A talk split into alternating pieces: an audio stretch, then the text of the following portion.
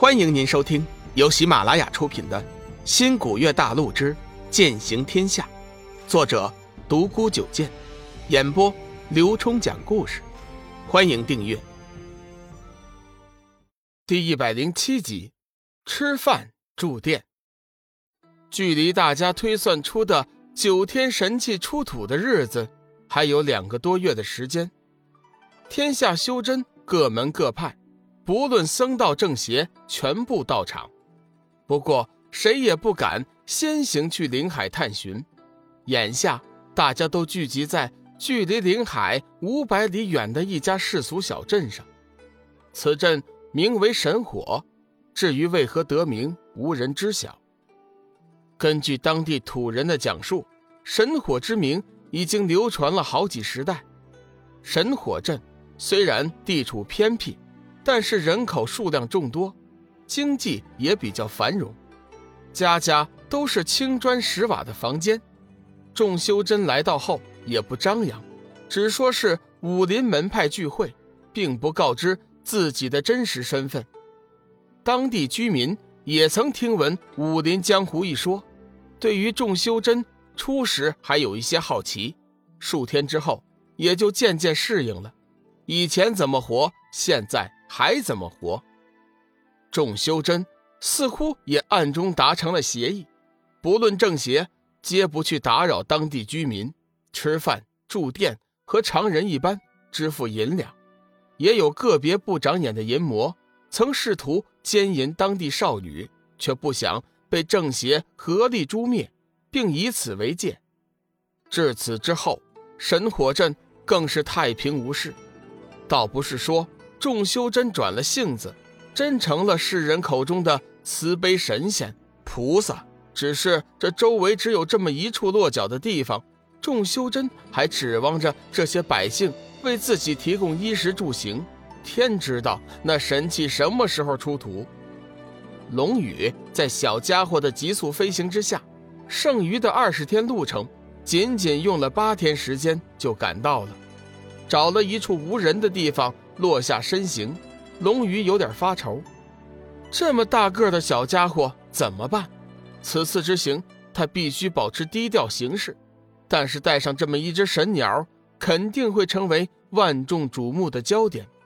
小家伙似乎明白龙宇的心思，朝他叫了两声。突然，红光一闪，小家伙硕大的身躯顿时缩小，顷刻之间变得和普通的画眉一般大小。身上的霸气也消失不见了。妙啊，小家伙，看来你真的是个宝贝疙瘩呀！龙宇心中大喜，看来自己那一休息收获巨大呀。虽然不知道此鸟的身份来历，但是从目前的表现来看，这小东西绝非凡品。等到此事一了，回到黄极圣境，要让黄极师尊给自己好好说说。时下。修真盛行，能人异士巨多，身带真禽异兽的也比较多。像龙宇这样肩膀上站着一只红色小鸟的，倒也不算什么稀奇。一路走来，几乎无人问津。先前他降落的地点和神火镇还有几里远，龙宇小心谨慎，为了不引起别人的注意，一路都是步行走来。时间不久，龙宇就看到了炊烟渺渺的神火镇。镇口处矗立着一块石碑，上面篆刻着“神火”二字。遒劲有力，迂回曲折，隐隐间有流光闪过。龙宇静静地注视了一会儿，恍惚间，他似乎看到了那两个字，像是熊熊燃烧的神火。有意思啊，看来这家神火镇不一般呢。龙宇回过神来，走进了镇口。小镇的街道上看上去很是繁华，做生意的和行人熙熙攘攘，好不热闹。不时还有身后复健的修真弟子走过。龙宇找了一家看上去很一般的客栈，走了进去，在墙角处寻了一张空桌坐下。这家客栈名为“好再来”，店面很小。大厅只能摆下十张桌子，主体建筑有三层，上面两层应该全是客房，桌椅也颇为陈旧，油漆大多已经剥落，估计已经有好些年头了。店小二看到有客人前来，急忙笑着走了过来，问道：“客官，请问您吃饭还是住店呢？”“哦，也吃饭也住店。”龙宇初来乍到，对这里的一切还不熟悉，自然是先住下再说。接到小二手中的菜单，龙宇随意点了一道精致的小菜，标准的四菜一汤。客官。顺便问下，你需要什么样的客房啊？地字号的吗？店小二眼看龙宇长相寒酸，一副病殃殃的样子，加之他穿的普通，点的饭菜也是一般，以经验来看，他定然是无钱之人。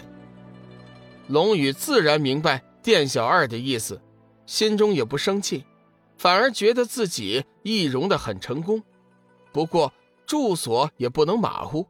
本来这里的店就已经很破旧了，谁会知道下等房间会破成什么样子？要一间天字号客房，里面要打扫干净，先包一个月。龙宇随手递过去一块赤金，店小二脸色大变，心道：原来还是一个大肥羊，真是人不可貌相。不过这赤金包一个月的天字号客房，似乎是有点多了。